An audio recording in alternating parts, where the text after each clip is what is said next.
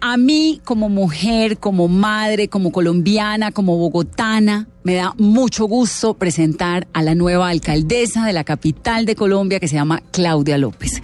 Bienvenida, señora alcaldesa. Mesa querida, muchas gracias. Aquí te dije que vendría el primer día y aquí estoy. Me parece muy bien, me alegra un montón y verdaderamente pues me habla muy bien de usted porque dice uno, bueno, cumplió por lo menos en lo que a mí respecta mi cuotica de entrevista.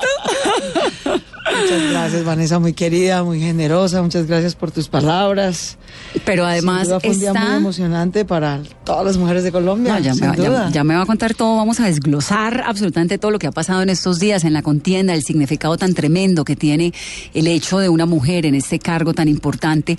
Pero además está doña María del Carmen, a quien me fascina saludar, que es la mamá de Claudia, de la señora alcaldesa, perdón. Gracias, Vanessa. Buenas noches. Muchísimas gracias por la invitación. ¿Cómo está? Con ese cúmulo de emociones tan grande. Feliz por mi hija, porque el deseo de cualquier eh, madre es que sus hijos cumplan sus sueños. ¿Y usted la ha visto, la ha este acompañado, ha estado? Creo que en esta campaña hemos estado muy acompañadas. Además hubo sitios donde me tocó el atrevimiento de representarla y logré hacerlo. Entonces, eh, estoy muy feliz porque ella se lo merece y la ciudad se lo merece. Además lo ha trabajado. Usted es una maestra. Esto digamos que tiene un significado lindo, un significado especial, ¿no? Una madre con unos ancestros campesinos, educar a una hija que termina haciendo un doctorado, que termina rompiendo unos esquemas, todo eso tan importante. La felicito, doña María del Carmen. Gracias, Vanessa, muy amable. Y Angélica Lozano es la compañera de Claudia, la mujer que le habla al oído, que la ha visto en sus triunfos, en sus derrotas y que hoy está celebrando. Angélica, buenas noches. Hola Vanessa, buenas noches a todos. Esa voz que tiene de qué? De hacer fuerza. pobrecita, yo estoy cansada, pero Angélica está destruida, mi muñeca, pobrecita. hace ocho días, el domingo pasado, eh, hubo un aguacero y yo estaba en calle y, ya no hubo cómo evitar mojarme. Entonces toda la semana tuve cosas, pero ya desde ayer, antes de antier, la garganta, pues ya me incapacitaron ahorita, inyección y tal, pero aquí estamos felices, Vanessa, porque porque yo sé que lo abordas, entre otras, desde la óptica de la lucha por las mujeres. Leímos tu libro, yo leí ya, me falta un capítulo, le robé tiempo a la campaña porque fue la forma de. Sí me parece la noticia abrir. en medio de esa campaña tremenda, ¿no? Muchas gracias. Fue un, único día de descanso que tuvimos hace como dos semanas para tomar aire para esta última etapa y, y da la, el amor mueve montañas, el amor mueve el mundo y, lo reflejaste en el libro, he leído tres de las historias y entonces uno cómo va a fallar a una cita si tenga la voz maluca. Pues a mí me encanta tenerlas acá porque la verdad es que es muy inspirador, ¿no? Y, y además porque venimos de una contienda muy agotadora para todos. No me alcanzo a imaginar para ustedes cómo fue esta contienda, Claudia. Muy larga. Final, además, ¿no? Intensa. Muy competida, pero bueno, eso habla bien de la ciudadanía bogotana que esperó hasta el último minuto, el último debate, contrastó hasta la última propuesta. Y finalmente, más que una profunda diferencia ideológica o política, escogió una historia de vida realmente, escogió una trayectoria, escogió un mérito, un tipo de liderazgo, el de una mujer. En algún momento de estos últimos días, cuando digamos las encuestas que se equivocaron tremendamente en todo el país, en todos los vaticinios, eh, cómo vivían esas angustias, ese desconcierto, como bueno, ¿y ahora qué? Porque es que ayer a las 3 de la tarde cualquier cosa podía pasar. Así era. Yo, sin embargo, tenía la mejor encuesta del planeta, que es la calle, y tenía también em, encuestas internas y sabía que la cosa estaba empatada, pero no perdida. ¿Usted creía que iba a ganar, digamos, el domingo por la mañana? Claro, yo creía hasta el último minuto y trabajé hasta el último minuto porque lo último que se pierde en la vida es la fe. Y mi madre me enseñó desde muy chiquita que uno en la vida tiene que hacer lo que depende de uno y hacerlo bien. ¿A quién le reza a alguien? Que yo hasta el domingo, ¿cómo? Pues a la Virgen del Carmen para empezar, la del cielo y la de la tierra, que la tengo aquí al lado. Que además es la Virgen de los transportadores, ¿no? Ajá. Y a mi hermanita, que es mi angelito en el cielo, como dije ayer, a mi muñeca, que es mi angelito en esta tierra. De manera que Eso hicimos, eso hicimos, trabajar sin descanso, no perder la fe nunca, prepararnos para cada debate, para cada entrevista, para cada momento, estar en la calle hasta cuando llovía, por eso mi muñeca estaba ahí enferma. Hacer lo que dependía de nosotros y hacerlo bien, eso es lo único que uno puede hacer en la vida y así llegamos hasta aquí con el cariño y la confianza de mucha gente. Uno se encuentra, y me fascina esa entrevista porque se encuentra uno con unas mujeres súper fuertes alrededor de, de, la señora alcaldesa, la mamá, ¿no? Con una historia tremenda, dos hijas, Martica, que era la hija pequeña, Claudia, y las dos hermanas del ex marido, uh -huh. que se va a la casa cuando Claudia tiene más o menos cinco. Cuatro. Cuatro años. Cuatro años. Y usted sola levanta a cuatro mujeres, doña María del Carmen. ¿Cómo le parece? Cuatro mujeres.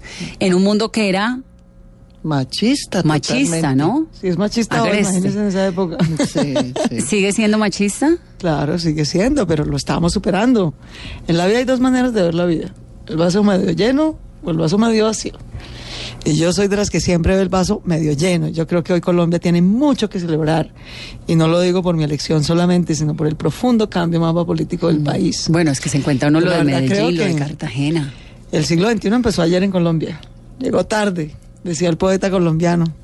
Todo nos llega tarde en esta vida, hasta la muerte. Colombia le pasa un poco eso. El siglo XXI nos llegó tarde, pero empezó ayer y empezó bien. Dentro de la política alcaldesa, cuando supongo que ustedes en sus encuestas, en sus pronósticos, comienzan a ver como las jugadas, todos estos resultados que verdaderamente fueron tan inesperados. Es decir, el triunfo de Daniel Quintero en el bastión del uribismo es una sorpresa tremenda. El alcalde de Cúcuta, bueno, ni qué decir de Cartagena, un abogado que no tiene nada que ver, ¿no? Parársele a un clan como los García. Todo esto, ¿ustedes lo han pronosticado de alguna manera o lo pensaban? Pues yo estaba tan metida aquí en la campaña en suya. Bogotá que no, no estuve muy atenta al resto del país, pero claro, tenía una gran ilusión, tenía una gran ilusión de que a Daniel le fuera bien, de que también a Beatriz Rabe, que fue una extraordinaria candidata mujer en Medellín, le fuera bien. Tenía una gran ilusión por Bucaramanga, por Villavicencio, que había Harman allá. Pero batirse con él salimos a recoger muchas firmas de la consulta anticorrupción, hicimos esa campaña bellísima. Tenía mucha ilusión, tenía mucha ilusión de que a muchos de nuestros jóvenes que los conocí en la calle como voluntarios de la consulta anticorrupción, ayer los vi ganar como concejales. A Daniel Duque, que fue el concejal más votado en Medellín del Verde, a Carlos Parra, que fue al abogado al que se le ocurrió la idea. Él era asesor de Angélica en su UTL. Y a él fue el que se le ocurrió la idea de que hiciéramos una consulta para sacar los proyectos anticorrupción cuando nos los hundieron. A muchos, a muchos La más, idea de la Marín consulta anticorrupción, nada más y nada menos. La idea Claro. de la consulta anticorrupción se le ocurrió a Carlos Parra, la votación más alta del verde ayer en Bucaramanga. De manera que. Los por eso- activistas, dos. por eso dos activistas en Bogotá, una renovación increíble del verde en Bogotá, no solamente en la alcaldía, sino en el consejo, en 15 de las 20 localidades, hoy la Alianza Verde es mayoría, así que claro que yo esta mañana me levanté y dije, Dios mío, qué responsabilidad tan infinita, no estar a la altura de las expectativas, de las ilusiones, de la confianza que nos han dado los colombianos a lo largo y ancho del país, en Bogotá especialmente, y bueno, nos hemos preparado toda la vida, toda la vida para este momento. ¿Usted siempre quiso ser alcaldesa o usted No, no. quiso ser qué? Siempre ¿Qué quería? quise servir. Yo pasé por muchas cosas en la vida. Yo tal vez te he contado. Yo quería ser médica cuando chiquita, cuando Sí. terminé el colegio. Ah, de hecho, ahí hay un, medicina. perdón, antes, numeral Vanessa, pregúntele a la alcaldesa, porque tenemos un montón de preguntas, y hay uno que dice eso, que si usted hubiera eh, sido médica, ¿qué especialidad tenía? Para que lo tenga en cuenta y le conteste en no algún tengo, momento. No tengo muy claro qué especialidad hubiera tenido, pero, pero seguramente habría tenido otra vida.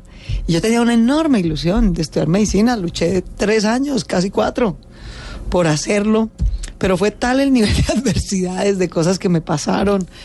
eh, cuando tenía, nunca pasé la nacional, cuando conseguí el cupo en una privada, eh, cuando conseguí el crédito finalmente. eh, pasé el examen y perdí la entrevista en una universidad privada. Cuando me gané una beca para estudiar en Polonia, No era se por ahí cayó la el muro de Berlín, se cayó el gobierno de Polonia. Entonces fue tal el nivel de adversidad que mi madre me dijo, tú eres una persona muy perseverante, pero ha sido tanta la adversidad que yo creo que eso no te conviene en la vida, debías pensar en otra cosa. y yo dije, pues sí, de pronto mi madre tiene razón, ¿no?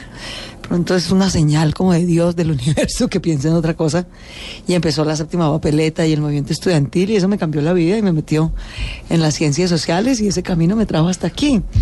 Yo siempre he querido servir, a mí me apasiona el servicio público. He visto a mi padre, que es un comerciante, salir en la vida, ser empresario, a mis tíos que son pequeños y medianos empresarios, y veo cómo a ellos les apasiona generar empleo, producir riqueza, y digo, qué maravilla, ¿no? Porque alguien tiene que cumplir Claro. esa función en nuestra sociedad, pero a mí no me apasiona eso ni cinco. Usted nunca quiso ser empresaria de nada. Para nada. A mí me apasiona el conocimiento, a mí me apasiona el servicio público, y a eso me he dedicado, y bueno, aquí vamos en la vida. ¿Cómo conoció a Angélica? A Angélica la conocí porque ella era alcaldesa local de Chapinero, donde yo vivo. Así que la veía en radio, en entrevistas y tal, me pareció una vieja muy pilosa. Y en el 2007 yo publiqué mi primer libro, el libro de Parapolítica con la Fundación Arcoiris, y lo presenté en la biblioteca del colegio Gimnasio. Gimnasio Moderno. Y entonces, bueno, hicimos la presentación, tal, y al final pues había firma del libro, o sea, una pequeña fila, y de pronto ella hizo la fila, compró el libro y fue, hizo la fila para que se lo firmara. Entonces cuando llegó a la firma, yo le dije, ah, bueno, para mi alcaldesa favorita. Entonces ella dijo, ah, ¿usted sabe quién soy yo? Le claro. Yo sé que tú eres ¿Usted nuestra no sabe quién soy alcaldesa". No, tú sabes quién soy yo, como con sorpresa, como que ella Claro. no sabía que yo la tenía referenciada. Yo le dije, claro que sí, yo sé que eres nuestra alcaldesa de Chapinero, te he escuchado. Me parece que es una mujer extraordinaria. Muchas gracias por haber venido al lanzamiento del libro. Eso fue en el 2007. Y ahí empezamos como a conversar y a ser amigas. Pasaron más de cinco años. Empezamos a salir como en el 2012. La verdad, la vida dio muchas vueltas. Y finalmente en el 2012 empezamos a salir, pero yo vivía afuera, vivía en Chicago. Claro. Así que durante dos años esto fue amor de lejos. Eh, y bueno, aquí vamos, siete años después en O la sea, vida. llevan siete años juntas. Para mi fortuna, y vamos a estar toda la vida. Un día por allá, no sé qué, leyó y me dijo, dice que vamos a estar por ahí 33 años juntas. Y les dije, mira, si tú me dejas a los 33 años, mejor dicho, te quiero decir, esto es para toda la vida. Y de hecho, hay una anécdota bonita y es que... Angélica puede participar del programa cuando quiera, ¿no? Veníamos de una relación linda, pero difícil, digamos, un poco del corazón partido. Y, y entonces, bueno, nos conocimos aquí, empezamos a salir y ella fue a visitarme a Chicago. Entonces, finalmente en Chicago me dice, ¿quieres ser próxima novia? Entonces yo le dije, no, yo no quiero ser la próxima, yo quiero ser la última. Y la, única. Última. Y aquí vamos, y ese es mi propósito en la vida. Y Siete años juntas. sí, hace siete años. Bueno, alcaldesa, además de todo lo maravilloso que ha pasado y de todo lo que usted representa, que es ir en contra de la corrupción, haber revelado la parapolítica, yo lo dije ayer en Noticias Caracol con cierta emoción porque como mujer, verdaderamente, y, y me parece que eso, digamos, es una ganancia tremenda, porque los niños, mis hijas y los niños de la generación que vienen en Colombia van a crecer viendo con normalidad el hecho de una mujer en el poder. Así es. Y hubo un montón de gente en las redes que no me entendió el cuento.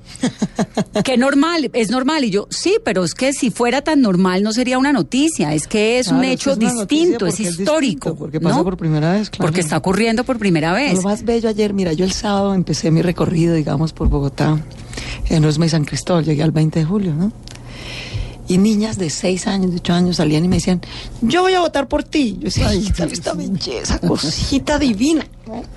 Pero claro que es que ese es el cambio, eso es impresionante. Michelle Bachelet, que tiene una entrevista bellísima, que ha sido dos veces presidenta de Chile, dijo, cuando yo iba a las escuelas de Chile siendo candidata, las niñas me decían que querían ser mamás. Cuando yo volvía de las escuelas de Chile después de salir de la presidencia, las niñas decían que querían ser presidentas. Claro, Y eso es un cambio enorme. enorme. Que le abre las posibilidades, que normaliza cosas que no son normales. Ayer ganamos dos alcaldesas de todas las 32 capitales de Colombia y solo dos gobernadoras. No es muy normal eh, ver a gente, a mujeres en el poder, ver a mujeres en cargos de liderazgo público. Y claro que cada vez tiene que ser más normal y yo por eso digo que, que el siglo XXI empezó ayer, no solamente por lo que pasó en Bogotá, sino por lo que pasó en toda Colombia. O sea, usted es consciente de eso. Sí, yo le contaba hoy a, a- a María Alejandra Villamizar que, Que hizo una no, le hizo una entrevista en el divina. la- nos aguó el ojo a todos que la- los que lo vimos hace el un real momento. empalme que está pasando en este momento en Colombia no es un empalme entre una administración saliente y una administración entrante. El empalme es entre mi generación y la que viene atrás, tus hijas, Vanessa. Claro. Ese es el verdadero empalme. Y ese empalme de esas dos generaciones va a transformar a Bogotá y a Colombia, no tengo la menor duda. Ya logramos salir de la guerra, poco a poco vamos a ir saliendo de la corrupción. Lo que pasó ayer fue eso. Esa ciudadanía que hace un año votó por la consulta anticorrupción, que se quedó con, con la victoria ciudadana de haber tenido la votación más alta en la historia de Colombia y con el sinsabor de que el Congreso no estuvo a la altura y Mm. volvió a hundir todas las iniciativas, esa ciudadanía no se murió, no se cansó, no se rindió, no se resignó. Esa ciudadanía salió ayer y ganó, y ganó por primera vez. Al fin ganamos.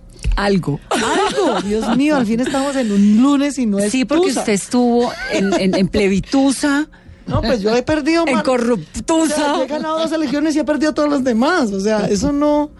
Así es la vida, es que nos ha tocado muy duro, muy duro. Y, y ese es el mensaje más lindo que yo he recibido hoy a lo largo del día desde ayer. Es al fin ganamos, esta sensación de, de sentirle la felicidad al resto. ¿no? Es- es Alcaldesa, y el hecho de que algunos medios y muchos medios internacionales en el Mm. titular digan es diversa, ¿le incomoda? ¿Le No, molesta? ¿Le, ¿Le qué? No, me enorgullecen.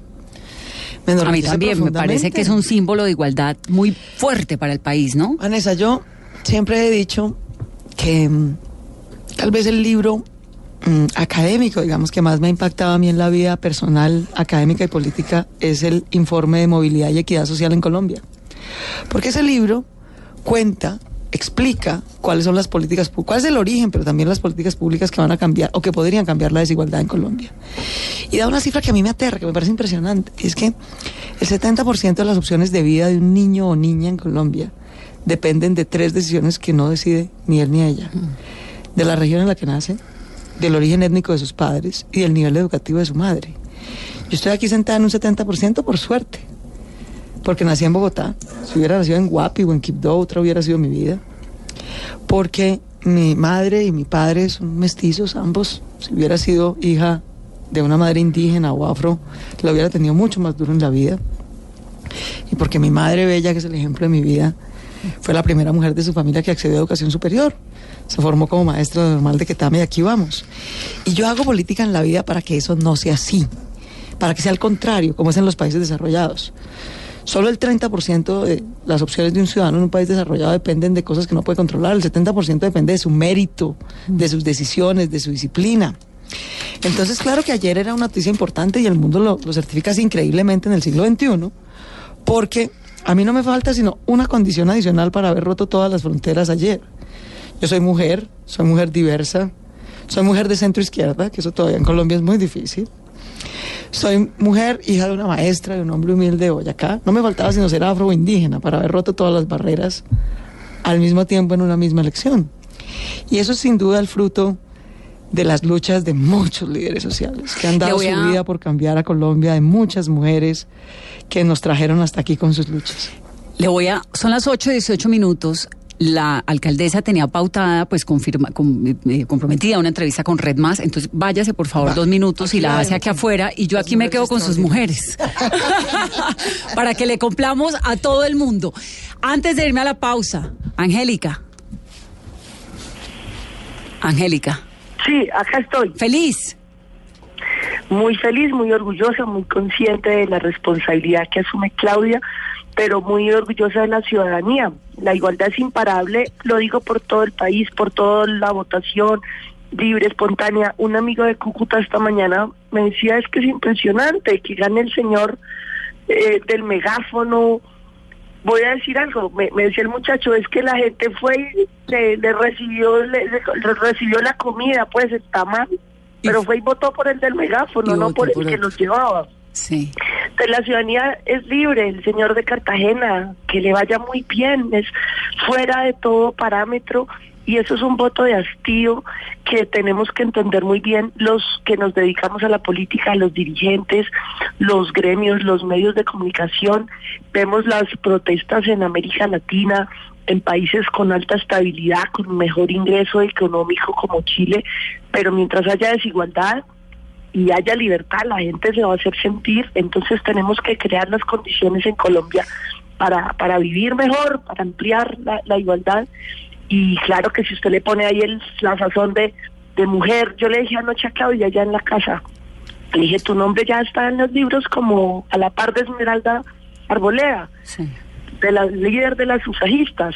Los próximos cuatro años escribirá otra otra etapa, ¿no? Cómo, cómo sale su gobierno, que sabemos que será complejo y será bueno dependerá de su capacidad, pero ya está en los libros y no es por la vanidad estar en los libros. El, el que el beso le haya dado esa foto, el beso casual, sencillo en familia, eh, haya sido noticia, Vanessa, muestra que la, igualdad es cuando eso no sea noticia. Eso, eso le molestó en los comentarios. Obviamente hay un montón de gente que lo apoya y lo aplaude y hay otro montón de gente que lo ve como una provocación innecesaria. ¿Esos comentarios, esas críticas le incomodan en su casa, Angélica, en su intimidad? No, se me hace absurdo. Yo veo cuando ganó el presidente Duque, acompañado a su familia, le da un beso a su señora, a la señora María Juliana. El alcalde Peñalosa hace cuatro años, cuando ganó, celebra su victoria con un beso en la boca con su señora. Eh, veo a todos, ¿no? Entonces, eh, la gracia está en que en que sea corriente, que es que es el amor, son las, todas las familias se respetan. Entonces no, no me molestó, eh, tuve el teléfono bloqueado prácticamente anoche de tantas llamadas y mensajes, pero me mandaron portadas o notas de Malasia, de, Londres, de mundo entero. Claro, es que es que a eso me refería hace un momento cuando le, le, le comentaba a Angélica, decir, a la alcaldesa, perdón. Más allá de todo, el mundo lo registra, porque es un hecho, yo lo veo como un paso hacia adelante dentro de la civilización, ¿no? No lo veo como una ofensa, pero obviamente pues en este país donde todavía nos faltan unos pasos por recorrer, hay quien lo toma de una manera innecesaria. Sí, sí, porque todos somos la, el producto de nuestra historia de prejuicios, de crianzas, eh, pero lo bonito es que todos tenemos remedio, nos ha enseñado el profe Mocus, y todos podemos ser ciudadanos de información. Mónica Roa, una líder colombiana que trabaja por la igualdad de género, ella me corrigió hace un par de años un comentario, me dijo, si tú le dices a alguien, usted es machista, ya lo condenó y lo dejó ahí. Si ustedes ese comportamiento machista, claro que se puede cambiar. Y, y lo que a mí más me gusta del programa de Claudia López es que dice, vamos a, a, a ¿cómo se dice? No dice disminuir, vamos como a deconstruir, a desaprender, desaprender.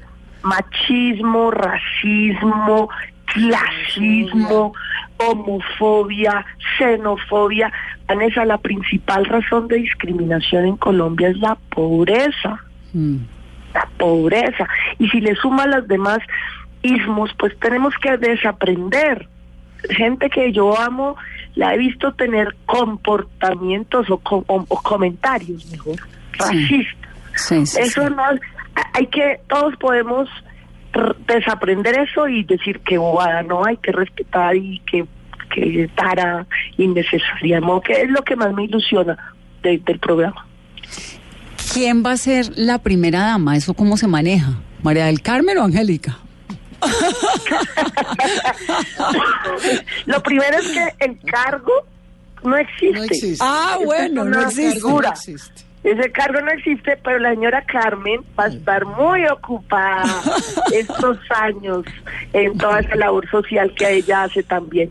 Pues sí, porque usted va a estar en el Congreso y mañana tiene allá que enfrentarse, ¿no? A uno de los, bueno, los rivales grandes de, de su señora. ¿A cuál de todos? De todos. mañana, mañana se ve de frente con Petro, con Álvaro Uribe, ¿con quién más? Ah, he recibido llamadas de colegas de todos los partidos, una llamada bellísima, Paloma Valencia hoy, con toda fraternidad, ofrecer su concurso desde su rol, todo lo que sea por Bogotá, por sacar adelante a Bogotá y con la amistad y respeto. Ella fue compañera cuatro años de que había en comisión y en la comisión es donde uno más se conoce. Entonces, entre ellas ahí, y yo también tengo total admiración y respeto por Paloma porque, porque cada quien en sus convicciones y es muy rigurosa, muy disciplinada, cree, yo, yo no comparto sus creencias, pero, pero ella es firme en ellas entonces una llamada muy bonita. Yo me incapacitaron hoy por la garganta, pero mañana voy a ir al Congreso. No, me, lo pierdo. Obvio, pues por eso le digo porque me la imagino. Aquí no vino porque está incapacitada, pero ya me la imagino mañana como sea parándose de la cama. ¿Qué sigue en su familia, Angélica? ¿A dónde más? Cumplirle a Bogotá, imagínese a una la sociedad, a toda esta expectativa, acompañar a Claudia, ella es la responsable, ella será la funcionaria, yo seguiré mi trabajo, pero pero cumplir la expectativa de, de la sociedad le parece poquito, eso es un peso enorme que hay que honrar la confianza, la ilusión, que la gente, la gente en la calle a nosotros nos coge la mano y nos diga gracias, gracias por meterse a política, gracias por hacerlo distinto y abrir camino, porque lo bonito de esto, Vanessa, es que se abre trocha. Otras mujeres, tantas mujeres valiosas antes que nosotros, abrieron camino y seguimos la senda y aquí hay que ser mentor, mentora, apoyar a otros. Al consejo en todo el país eligieron chinos o mujeres o señores fantásticos. Y digo también señores porque el caso de Cúcuta es un señor mayor, absolutamente nueva en política.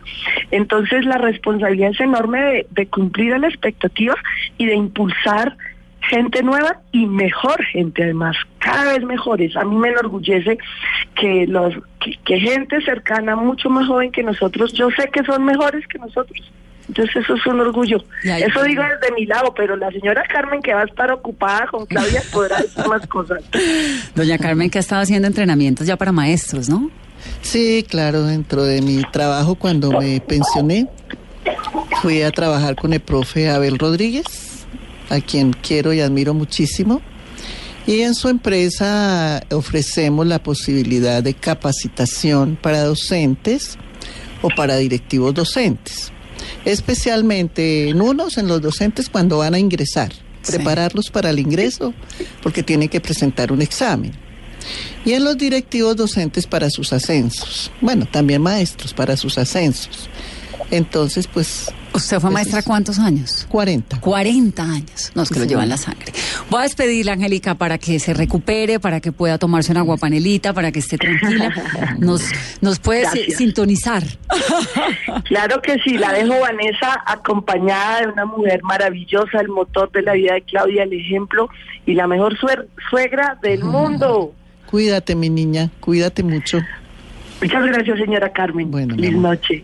Ya vuelve la alcaldesa que está terminando allá afuera de la cabina de Blue Radio la entrevista. Un abrazo, Angélica.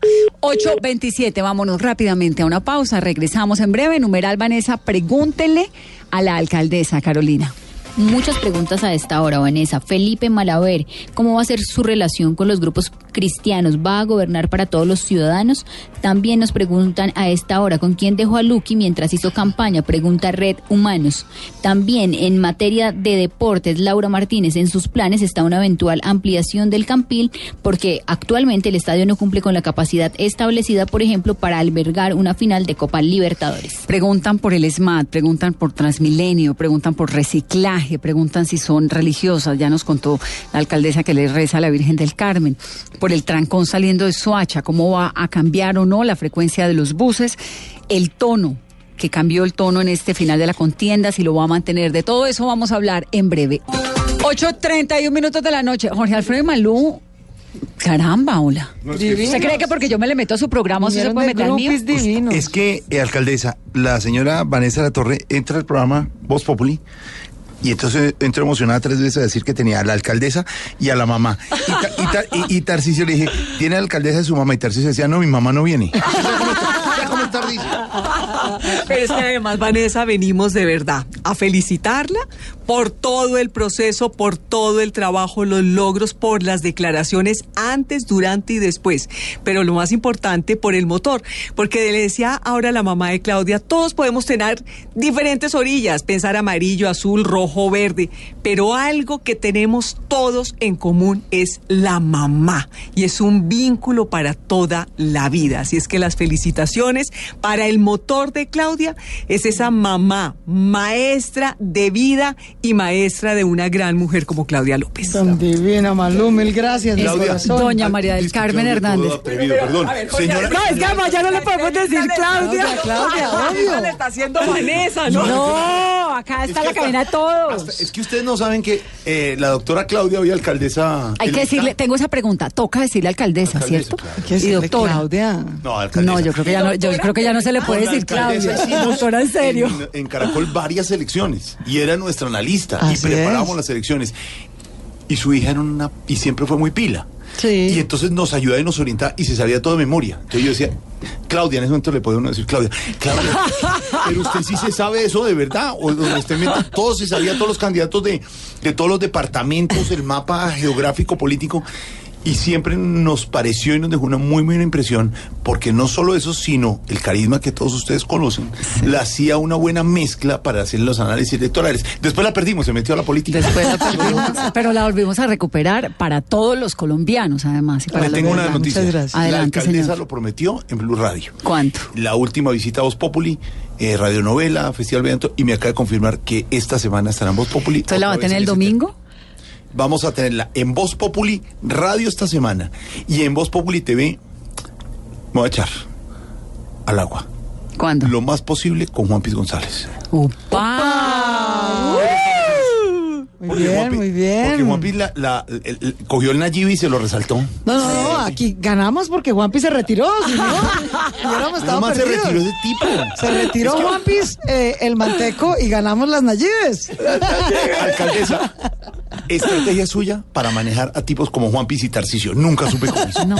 Felicitaciones, veníamos a saludarla, Muy bello, a confirmar eh, eh, que va a estar en nuestros programas de Dos Populi Radio y TV y damos a doña Vanessa con su entrevista y felicitaciones. Yo feliz de que vengan acá, yo me le meto a Jorge Alfredo todos los días a, la, a, su programa al oeste, le digo, suban a saludar a la alcaldesa porque Bogotá tiene alcaldesa, hay que subir a saludarla, me parece. Muy generoso. Bueno, ¿a qué hora va a descansar, alcaldesa? No, cada vez que mi mamá me dice, ¿cuándo vas a descansar? Yo digo, no, madre, pues en la otra vida, porque en esta no alcanzamos. ¿Esa mamá? Estoy un poquito cansada, sí, claro, pero tengo que tomarme unos días esta semana, sin duda, toda completa para organizar bien el empalme. Mañana a las 10 de la mañana me reúno con el señor alcalde, por la tarde con el señor bueno, presidente. el alcalde Peñalosa fue su maestro en algún momento. mi maestro y mi jefe. Y su jefe. Usted se separa de él cuando él se acerca como eh, a cambio radical y cuando como él se Álvaro va Uribe. se va a cambio radical, sí. sí. ¿Y qué pasó en esa conversación? No, pues yo aprecio mucho a Enrique, nunca lo he negado en esta campaña. Unos me daban palo por peñalosista y otros me daban palo por antipeñalosista. Y yo a Enrique lo aprecio, lo conozco, sé que es un buen ser humano con las mejores intenciones.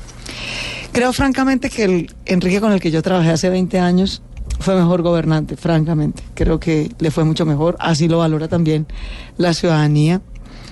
Eh, y él, bueno, él podrá hacer sus, sus reflexiones en este momento en la vida. Le tengo un profundo aprecio, un profundo respeto.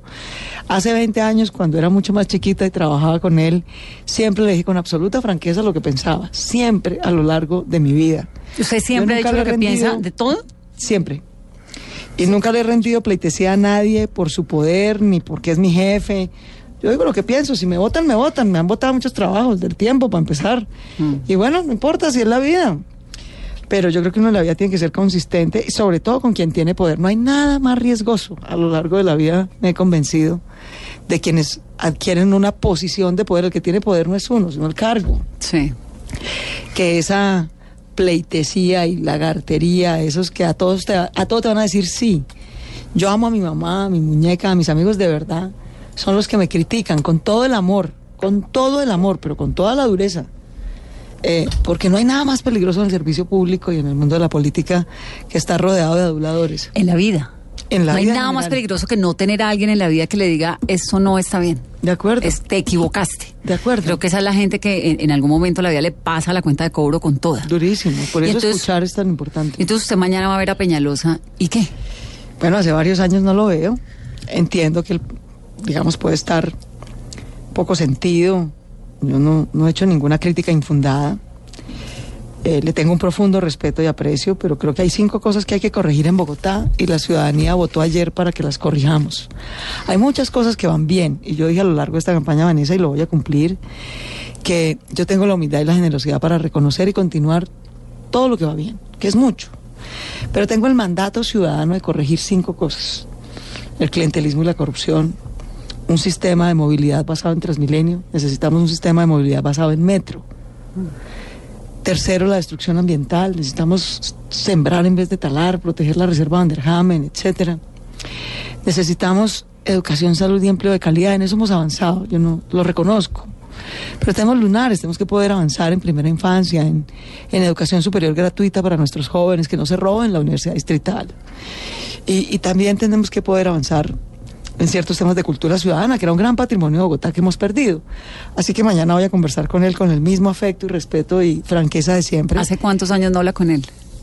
Ay, carajo, yo creo que hace unos tres años tal vez. ¿no? Bastante. ¿Cuánto hace que murió Gilma? Tiene que pegarse un poquito más en Hace como unos dos años murió Gilmita Jiménez, que era una gran amiga nuestra. Pero ese ya fue saludito y ya.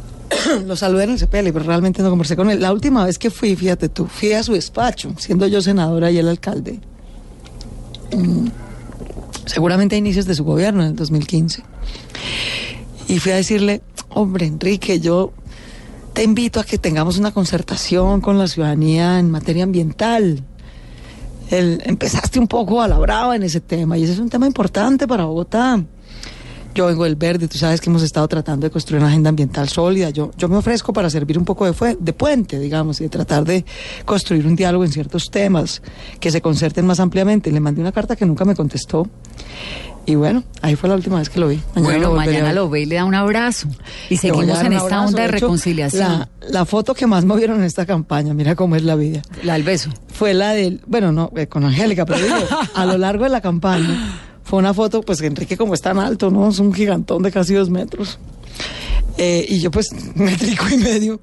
En el 2014, cuando yo gané mi elección como senadora, él había sido candidato presidencial del Verde, hicimos una consulta. Estaba él, John Sudarsky y Camilo eh, Romero. Y yo apoyé a John Sudarsky y perdimos. La consulta presidencial la ganó Enrique, fue el candidato presidencial del Verde. Y aunque no había hecho yo campaña por él, sino en contra de él con, con John, pues él nos ganó. Y me acuerdo que llegué a Cable Noticias a una entrevista como senadora electa. Y él iba saliendo como candidato electo del Verde y me lo encontré ahí. Me subí a un sofá, porque como él para alcanzarlo. para alcanzarlo y abrazarlo. Eh, y, y, bueno, mañana espero poder hacer lo mismo. Claro. La vida es la vida y la vida es mucho más importante la vida como que cualquier trabajo, cualquier diferencia ideológica. En Colombia tenemos que aprender a escoger lo que nos une, no lo que nos divide. Y con Enrique a lo largo de la vida nos ha unido mucho más que las cinco cosas que hoy nos pueden distanciar. Y espero que, que él aprecie eso también mañana y el resto de la vida. Alcaldesa, ayer en su primer discurso la palabra unidad fue la más recordada y de la que más se ha hablado durante el día. ¿Cómo lograr esa unidad con casi dos millones de bogotanos que no la apoyaron en, esta candidatura y cómo lograr que, que sea una Bogotá en ese tono tan moderado, tan sensato en el que empezó a hablar como alcaldesa? Pues así, así. Yo creo que a lo largo de esta campaña muchos amigos, amigos de verdad, mm, me insistieron en varias cosas, digamos, que podía mejorar, que podía ser mejor. En dos cosas me insistió todo el mundo. Pero mire, Bogotá y Colombia ya saben que usted es una mujer fuerte, vehemente, y lo aprecian, aprecian tu valentía y aprecian tu carácter. Pero tú eres más que eso, tú tienes otro lado de la fuerza, digamos, ¿no? Una fuerza mucho más serena, mucho más inspiradora. Trata de hacer un mejor equilibrio entre las dos. Los que te conocemos de toda la vida lo sabemos. Lo que pasa es que no con esa personalidad. Pero Colombia, que te ha visto de senadora, investigadora, y como yo dije siempre, es que denunciar a los criminales de la parapolítica, uno no puede hacer eso con voz de nené, pues, ¿no? pero mis amigos que me conocen de toda la vida me decían, sí, yo entendemos, pero, pero los que te conocemos de verdad sabemos que tú tienes un mejor equilibrio del que has mostrado. Mm. ¿Por qué no tratas de mostrar tu lado más sereno y carismático del carácter? Y, y bueno, fue una cosa que fui corrigiendo a lo largo de la campaña. ¿Le costó? ¿O no. como eso es una decisión de voy a calmarme un tris? No, no, no. No me costó para nada, porque claro que además estábamos en una etapa distinta. Yo no estaba denunciando nada en particular, eh, ni estaba arriesgando mi vida, ni estaba tratando de convocar a la ciudadanía alrededor de unas ideas, de unas propuestas. Y lo otro en lo que me insistieron mucho eh, mis amigos, mis, mis asesores es, tú vienes, claro, tú vienes de la academia, vienes de terminar tu doctorado, le has dedicado muchos, muchos años a lo racional. Pero una campaña no es solamente lo propositivo, lo racional, es también lo empático, lo emocional. Y tu historia de vida es excepcional. Excepcional. No la tiene nadie en esta campaña. Y que se parece a la de muchos. Creo que la frase que más, conectó fue eh, soy hija de una familia, como, la suya. Que eso fue el cierre del eh, debate de Y yo la verdad nunca, pues Entonces yo nunca mezclo mi vida privada y mi vida pública, me da un poco de pudor. Entonces yo le decía, pero yo, pues, ¿por qué tengo que contar como cosas de mi vida? Me decía, pues, porque esa es tu vida, y porque al final la gente elige no solo un programa, elige a una persona. Mm. Y, y en buena medida elige a una persona que se parece a ella, porque eso es lo que inspira confianza. Entonces tienes que aprender a hacer esas dos cosas mejor a lo largo de la campaña. Pero eso fue hace tres semanas. Eso fue hace un mes larguito, lo que pasa es que se empezó a notar más en, el, en, la, en, la últimas, en, el último mes, porque hubo más debates, más entrevistas. La verdad es que uno dura ocho meses haciendo campaña. Sí, larguísimo. Pero los medios de comunicación y la gente, sobre todo, se conecta con la campaña en las últimas dos o tres semanas. Yo tenía amigas que hasta la semana pasada me llamaban, Claudio, yo sé que esa campaña está apretada, está empatada, está difícil, pero tengo dos consejos que darte, son súper importantes, yo sé que eso puede hacer la diferencia la llama. Bueno, pues, ¿qué? ¿Qué se les ocurrió pues tan Mira, si tú dijeras que vas a combatir el atraco, es que eso nos tiene atormentados. Y yo decía, Dios mío, bendito. un año en estas. ¿Yo dónde habré estado estos ocho meses de mi vida si no he hecho otra cosa que hablar de eso?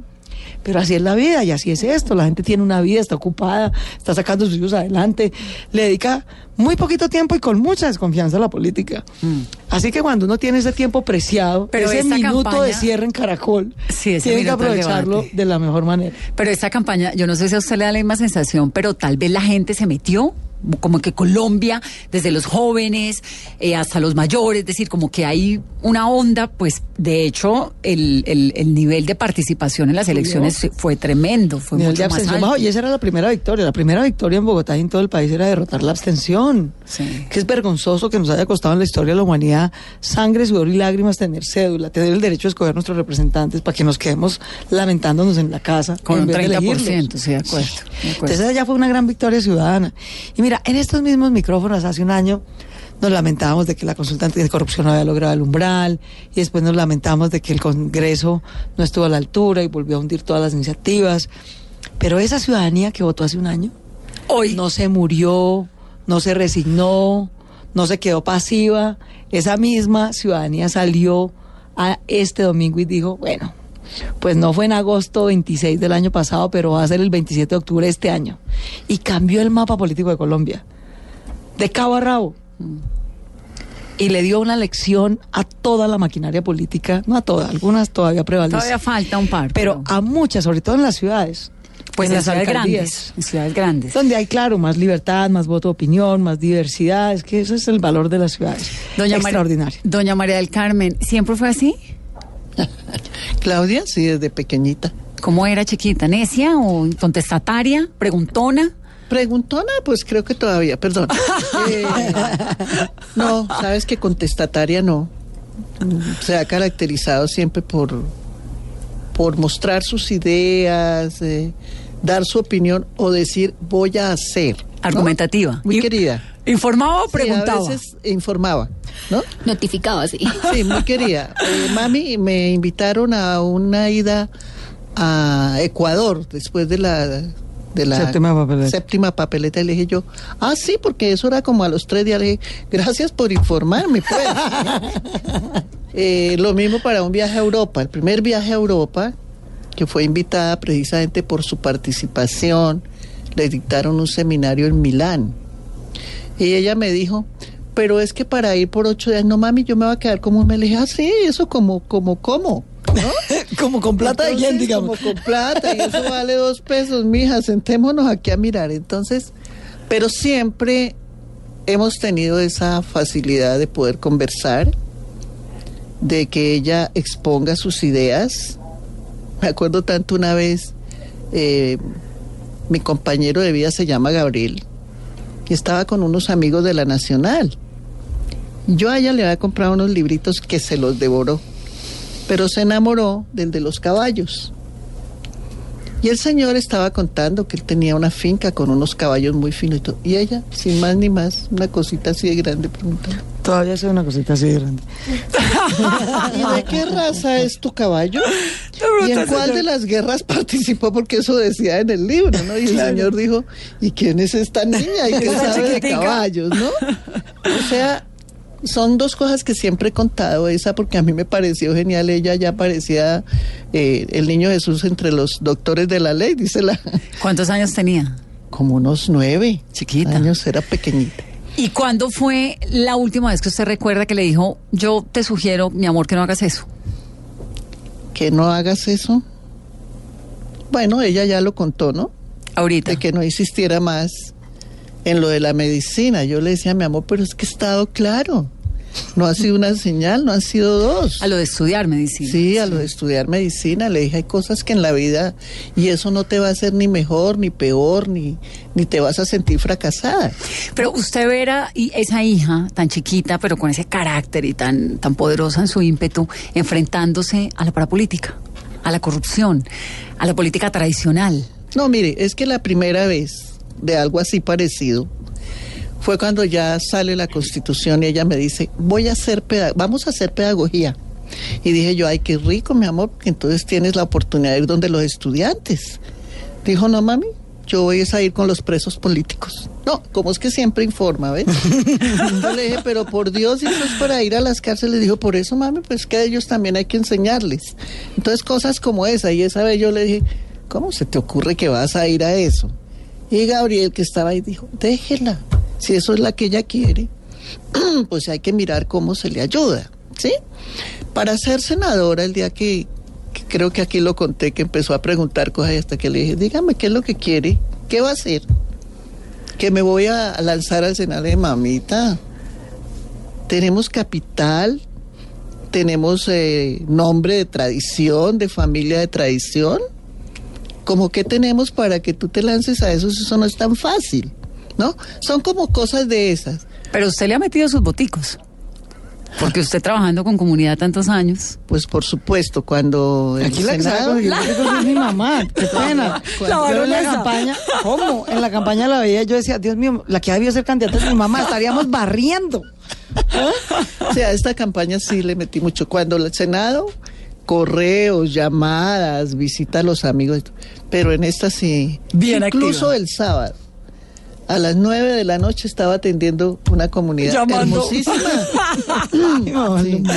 Dígame una cosa, ¿dónde estaba en el domingo? ¿En qué momento usted dijo se volvió alcaldesa? Ya es un hecho. Virgen Santa, pues yo por mí dije de primer de No, ella en el primer boletín habían contado 100 votos. 0.001%. Yo, madre, madre mía de mi corazón, espérate que esto es más Virginia, yo le decía, no, me dio mucho susto cuando empezó como a... A reducirse, a reducirse la diferencia. Y entonces yo dije, esperemos dos boletines más. Cuando ya dieron esos dos boletines antes de que dijeran, ya es la alcaldesa, yo ya sabía. ¿Y ella desde el primer boletín? No, no, ella en el boletín uno, reportaba el 0.01%, ella ya se paró, lloró, me abrazó y yo, madre, siéntate tranquila, mi amor, que no hemos ganado nada. Y yo me quedé ahí sentada y cuando Caracol como en el 35% dijo, bueno, ya, esto es irreversible, anunció la cosa. Y yo, todo el mundo brincó y yo me quedé sentada y les dije, esperen, esperen, que esto está muy chiquito. Yo solo celebré hasta que reportaron el 83%. ¿Usted estaba nerviosa? No, yo no estaba nerviosa, pero pero no me lo puedo creer, digamos, todavía no me lo puedo creer, como que todavía me levanto y digo, pues sí, tengo un trabajo, ¿no? Pero tengo muchas cosas que hacer. Tengo un trabajo nuevo. tengo ya un trabajo. tiene trabajo, que eso es mucha dicha. Eso ya es mucha dicha porque trabajo. cuando fui a sacar los préstamos para la campaña, me hicieron como dos o tres préstamos para la campaña, entonces no tiene que llenar el papel 1, 2, 3, 18. No, ocupación y yo desempleada y gastando lo que no tengo. Candidata.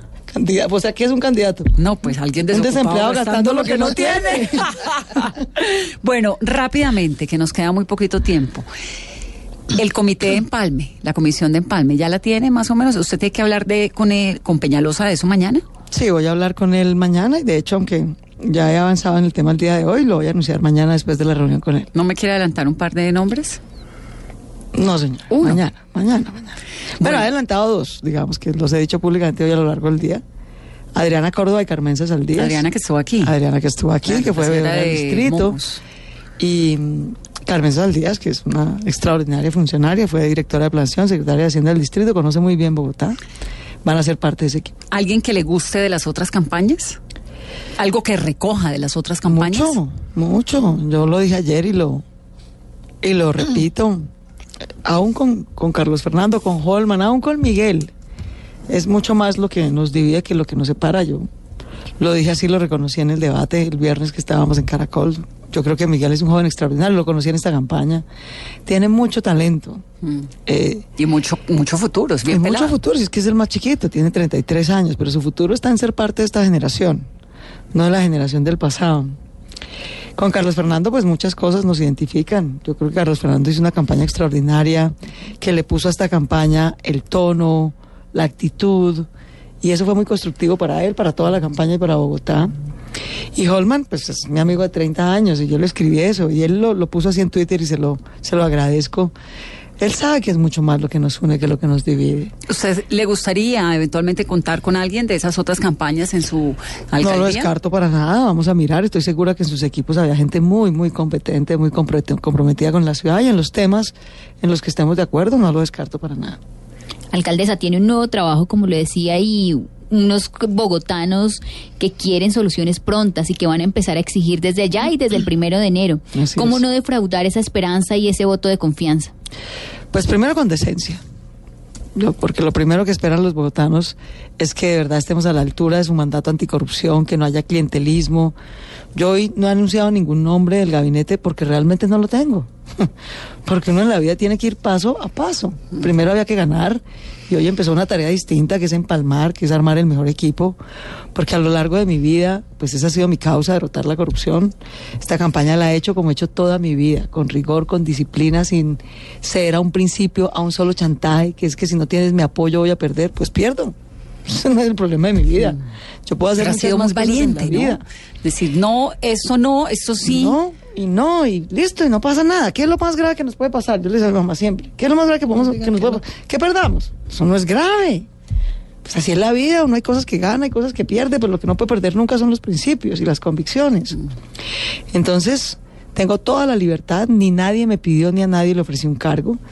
Y tiene que verse la transparencia, el mérito, el rigor, la sensibilidad ciudadana. En el gobierno no solamente se necesita gente experta y técnica, se necesitan ciudadanos humildes, con cuero duro, cercanos a la gente, que sepan dialogar con absoluto respeto y afecto con el ciudadano más humilde o con el más poderoso igual, sin dejarse ni seducir por el poder del uno, ni sentirse arriba del otro. ¿Qué le asusta? Me asusta no estar, no cumplir las expectativas y los sueños que con tanta ilusión los colombianos que viven en Bogotá nos han confiado.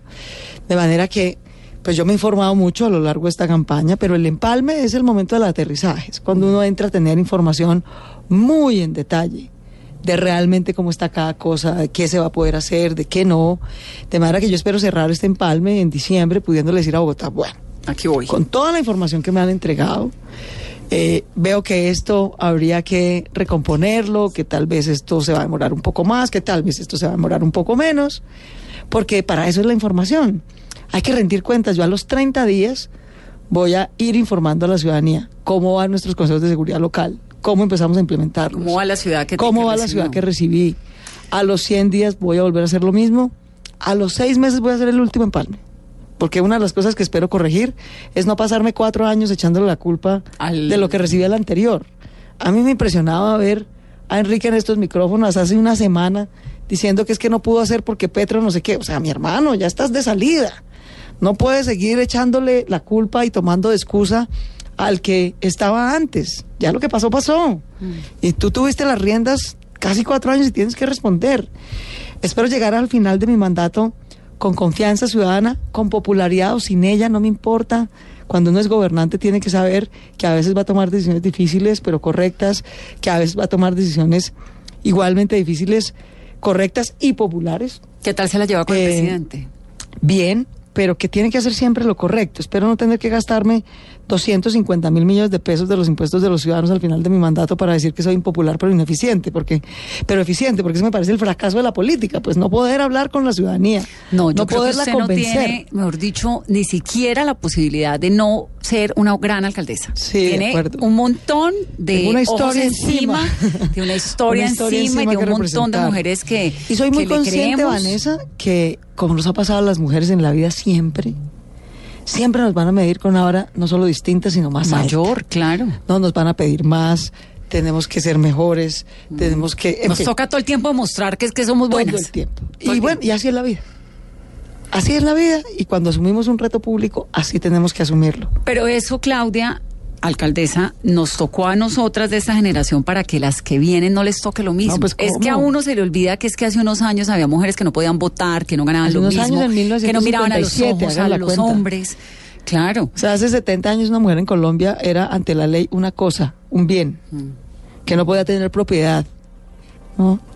Antes de 1957 las mujeres en Colombia no teníamos voto. 1957. 57. 50 años, 60 años. Es, es increíble, sí. Yo por eso sé y soy muy consciente que a esta oportunidad llegamos gracias a las luchas de muchas mujeres, de muchas mujeres en la historia de la humanidad y de Colombia, a las esmeraldas arboleas, a las sufragistas que nos dieron la posibilidad de votar, de tener nuestra propia voz, nuestra propia representación, a mujeres alternativas que fueron las primeras candidatas, desde Socorro Ramírez hasta Ángela María Robledo. De manera que, que bueno, llevo, llevo, llevo esa posta de las luchas de muchas mujeres. Quiero honrarla como ciudadana y como alcaldesa y voy a trabajar cada día de mi vida para honrarla. Y está muy bien acompañada. Me queda una pregunta. ¿Quieres ser mamá todavía? Claro que sí, por supuesto. Bueno, pues estamos aquí preparadas para recibirle ese bebé. Tan bella. Me lo ayuda a este cuidar porque yo, No, no, eso no me comprometo. Yo, me comprometo, digamos, a lo de la noticia, a contarlo, todo eso. Ese es mi acompañamiento. Muchas gracias. Muchas gracias. estoy dispuesta a cuidarlo. Muchas gracias. Doña María del Carmen, le agradezco mucho siempre venir a este programa, la vez pasada que vino, ahora que vino, su generosidad, su tiempo. Gracias. La generosidad de parte tuya y que sea el momento de decir que si algo aprendí en esta campaña de mi hija, la deduciría con esa palabra, generosidad. Qué cosa tan hermosa de toda la gente. Y a la alcaldesa nueva, toda la suerte del mundo. De verdad que me, me conmueve profundamente tener una mujer colombiana en este nivel. Tan bella, Vanessa, muchas gracias a ti y a millones de mujeres que lo están celebrando, que lo están sintiendo como propio. también que hay porque es así. A muchos como a todos los hombres que confiaron en nosotros. Lo, esa sí es la posta más difícil de pasar, la posta de género, de pasar de los hombres a las mujeres, con tanta generosidad, generosidad que hicieron muchos hombres el día de ayer. Eh, y de muchos jóvenes y mujeres que hoy se sienten especialmente felices y representados. Mil gracias por su confianza que vamos a honrar. Descanse. Muchas gracias. Nueve en punto. Ustedes que tengan una muy feliz noche. Gracias siempre por acompañarnos. Esto es Mesa Blue.